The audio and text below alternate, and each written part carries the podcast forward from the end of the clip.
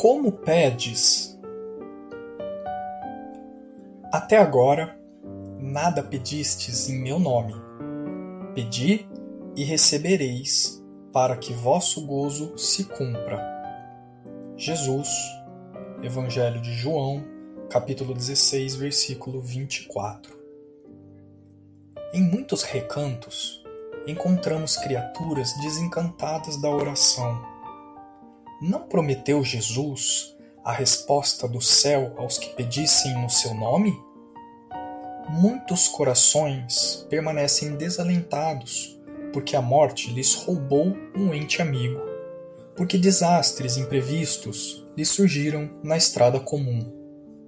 Entretanto, repitamos, o Mestre Divino ensinou que o homem deveria solicitar em seu nome.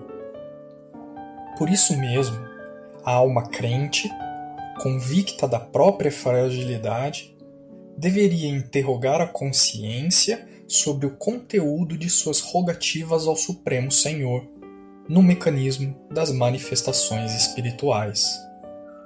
Estará suplicando em nome do Cristo ou das vaidades do mundo?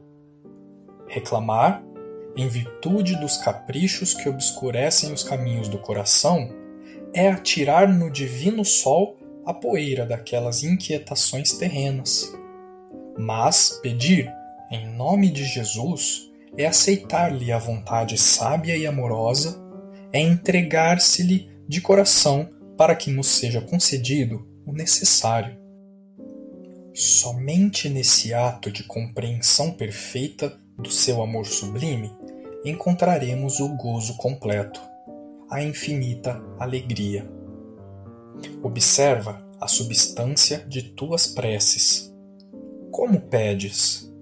Em nome do mundo ou em nome do Cristo?